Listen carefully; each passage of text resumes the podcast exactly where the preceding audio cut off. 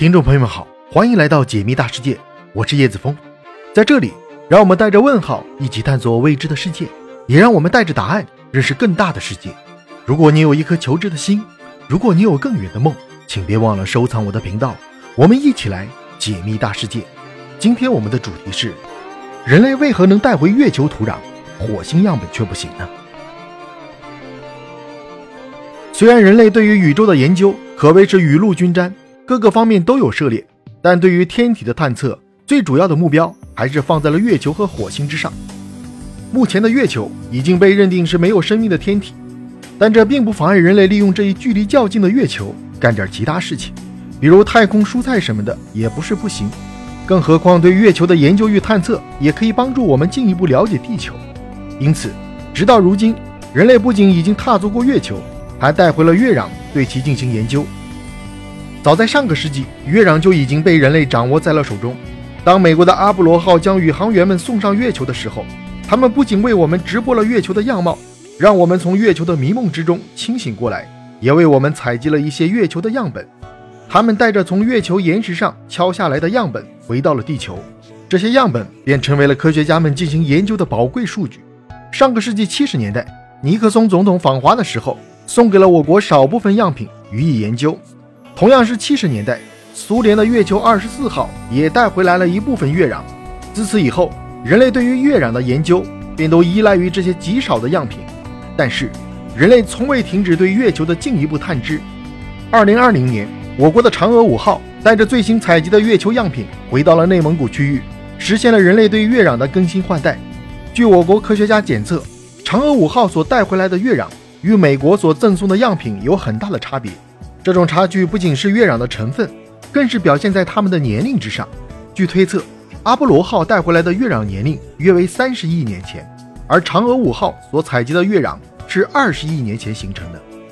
地点的差距导致月壤的年龄与成分也呈现出不同的差距，这使得我们对于月球的变迁有了更进一步的了解。我们究竟能从月壤中得到多少讯息，就目前来说不得而知。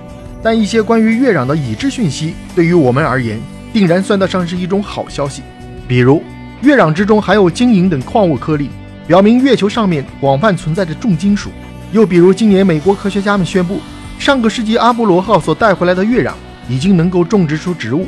这两种发现或许可以在未来为人类减轻一定的存续压力。除了月球之外，人类也从未放弃过对火星的探索。自上个世纪六十年代开始，以美苏为首的发达国家便开始了对火星的探索之旅。不过，探索火星的难度显然要比探索月球难得多。当人类的探测器已经成功抵达月球，并且已经拍到了月球背面照片的时候，被认定为从长远来看适宜人类宜居的火星，也成了美苏等国家的探测目标。可这些探测器的发出大多是以失败告终。直到如今，人类对火星探索的历史已经长达六十年的时间，但探索的成功率也仅有三分之一。虽然失败率比较高。但人类也的确掌握了许多与火星相关的内容。火星虽然也有大气层，但是其厚度仅有地球的百分之一，因此昼夜温差极大。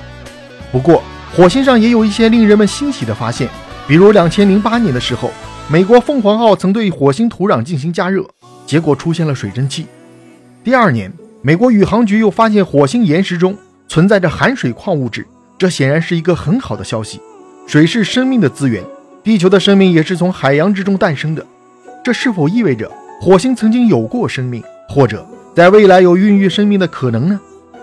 不仅如此，火星地貌也非常的丰富，除了山脉之外，还有火山湖以及三角洲遗迹。这样的发现又让人们开始相信生命的存在。